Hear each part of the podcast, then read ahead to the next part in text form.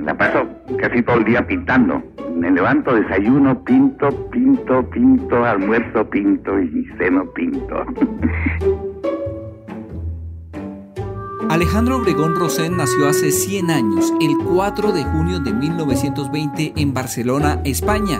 De madre española y padre colombiano, desde los 6 años vivió en Barranquilla. Ejerció varios oficios. La pintura la estudió en Boston, Estados Unidos. O sea, cuando uno empieza a estudiar pintura, uno escoge la pintura un poco por esos motivos románticos de, que uno es su propio dueño que puede dormir tarde, ¿no? Y apenas se entera uno de qué se trata la pintura, se vuelve uno esclavo, esclavo del arte, así. No acaba trabajando mucho más que, que cualquiera, ¿no? La historia del arte colombiano en el siglo XX tiene a Alejandro Obregón entre los cinco artistas plásticos más relevantes. El historiador y curador Cristian Padilla.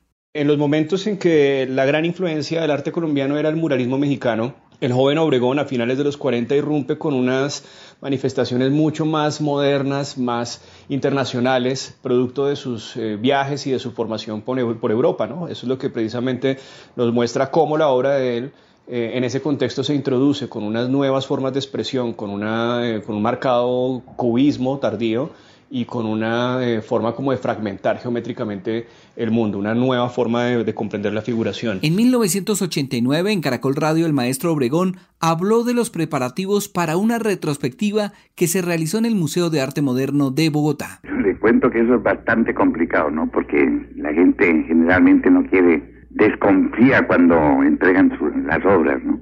Hay varios cuadros que espero verlos de nuevo pues siempre es muy agradable volverlos a ver, ¿no? Y es que el maestro Obregón fue pionero en que la plástica colombiana se conociera en el mundo. Cristian Padilla. Obregón se convierte tal vez en uno de los pioneros y protagonistas de la internacionalización del arte colombiano, ¿no? De la mano con Marta Traba, eh, la crítica de arte argentina, y de la mano también con el crítico cubano José Gómez Icre, quien funge de director del Museo de la Unión Panamericana en Washington. La razón precisamente por la cual se introduce Obregón dentro de las galerías, dentro de los museos y en el contexto latino en Norteamérica y logra finalmente entonces incluir su obra en las colecciones del Museo de Arte Moderno de Nueva York, en las colecciones del Amas Art Museum of Americas y en la colección incluso de Nelson Rockefeller directamente, abriendo el panorama artístico colombiano para nuevas figuras que van a aparecer después, ¿no? como el joven Fernando Botero y toda esta generación maravillosa de artistas. El estudio taller de Obregón en Cartagena estaba en donde se gestiona su museo, la casona de la calle de la Factoría, número 36162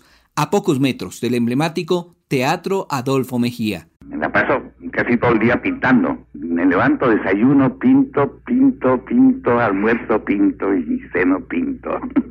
La muralla lo separaba del mar, ese mismo que lo inspiraba y relajaba. Pues eh, voy a pescar, voy a las islas.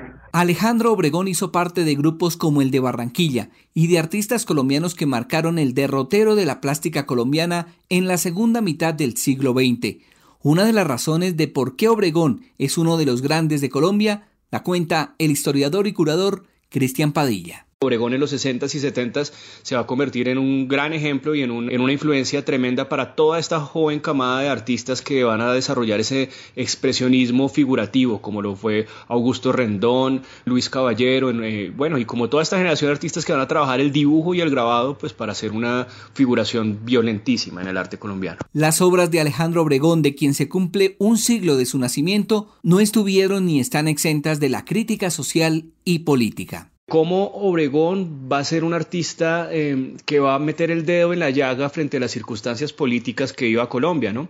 Desde la muerte de Jorge Eliezer Gaitán en Obregón hacía obras que ya denunciaban la violencia bipartidista y en los años 50 también denunciando la dictadura y con su obra maravillosa del estudiante muerto. Algunas de las obras del centenario Alejandro Obregón se pueden ver en lugares como el Salón Elíptico del Congreso de la República, en donde está el mural tres cordilleras y dos océanos. En la sede de la ONU en Nueva York está otro mural, Amanecer de los Andes. En la Casa de Nariño el cuadro El Cóndor. En el telón del Teatro Amira de la Rosa de Barranquilla está pintado El Caimán.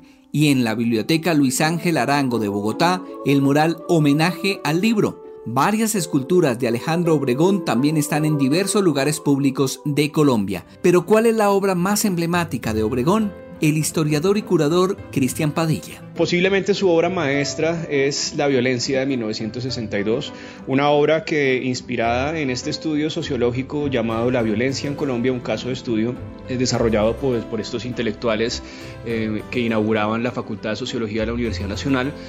Eh, nos presentaba entonces las repercusiones del conflicto bipartidista en Colombia y de esta manera también habría como una puerta a que el arte se convirtiera en una manifestación de comunicación, de denuncia, de opinión por parte los artistas. Alejandro Obregón murió a los 71 años de edad el 11 de abril de 1992. Su muerte se produjo como consecuencia de un tumor cerebral, según lo contó el nadaísta J. Mario Arbeláez.